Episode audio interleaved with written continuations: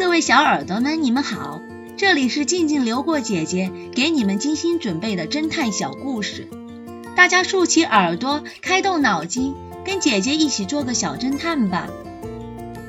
小侦探系列二百七十八，黄金不见了。一个秋日的午后，X 神探接到报案，说一家化工公司。有几只做化学实验用的纯金杯子被盗了。X 神探和警察局长到达该公司后，他们很认真地检查了丢失金杯子的实验室，却一无所获。这个化学实验室的门口装有最先进的金属探测器，金杯不可能就这样悄无声息地被带出去。X 神探只好先询问化工公司里的工作人员：“昨天晚上有什么可疑的人员来过吗？”“没有，只有负责整个实验室的几个工作人员来过。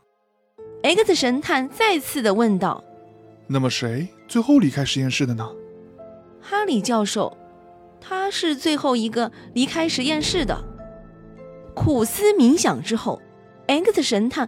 还是找不到答案，他再一次的检查了实验室的一切物品。就在这个时候，他注意到了摆在实验室架子上的一瓶高溶解性的化学液体——王水。X 神探说道：“如果金杯没有被带出实验室的话，我想我们已经找到它了。”小侦探们，你们知道？X 神探是在哪儿找到了丢失的金杯子吗？下集告诉你们答案哦。合唱队员，这个故事的真相是：老窃贼嘴里缺少很多牙齿，而唱歌演员很重要的一点就是牙齿整齐。因为这一点，X 神探就很容易认出伪装的老窃贼了。